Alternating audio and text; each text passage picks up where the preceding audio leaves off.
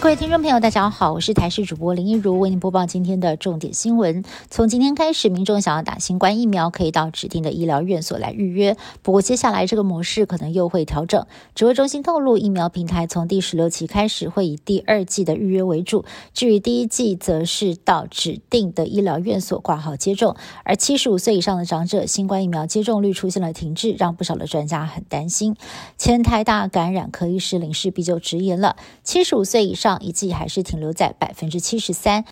换言之，有百分之二十七的人就是铁板一块，不愿意打疫苗。但如果疫情又爆发变严重了，到时候再出门群聚打疫苗也是风险。指挥中心则回应，接下来在行政上加强，或者是打疫苗送赠品来提振打疫苗的打气。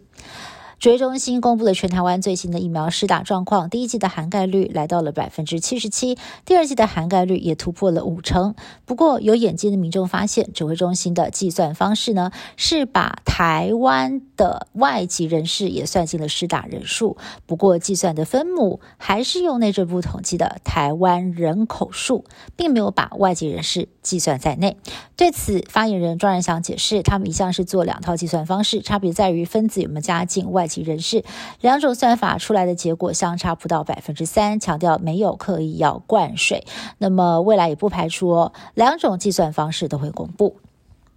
青少年接种第二剂 BNT 疫苗有较高的几率引发心肌炎，因此指挥中心已经全面暂缓十二到十七岁的青少年接种第二剂的 BNT。但是根据机关署的资料，全台湾仍然有一千多名的年轻人完整的接种两剂 BNT 疫苗，达到了百分之零点三。原本以为呢是各县市违规偷跑接种，没有想到指挥中心回应，只有禁止校园接种，校外并没有禁止，也形成了两套标准，引发争议。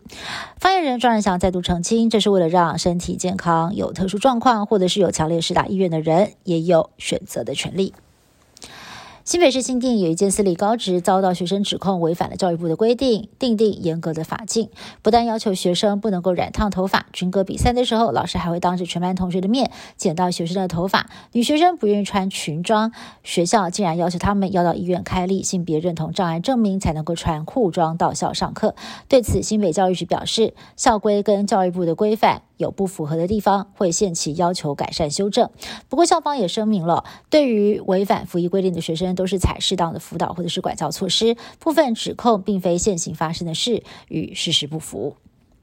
已故的物理天才学家爱因斯坦生前构思出广义相对论的手稿，最近在佳士的拍卖会上以三点六亿台币的天价拍出，创下了爱因斯坦手稿中的最高价。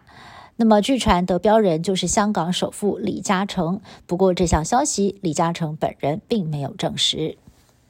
俄罗斯总统普京日前接种了第三剂史普尼克 V 疫苗，没有想到才隔几天，普京自告奋勇当史普尼克 V。鼻喷式疫苗临床试验的白老鼠力挺国产疫苗意味十足，而俄罗斯当局还宣称，史普尼克 V 疫苗的效力比西方的 mRNA 疫苗更持久。不过，史普尼克 V 疫苗尚未获得世卫认证，在国内的打气依旧低迷，只有不到百分之四十的人口有完整的接种了疫苗。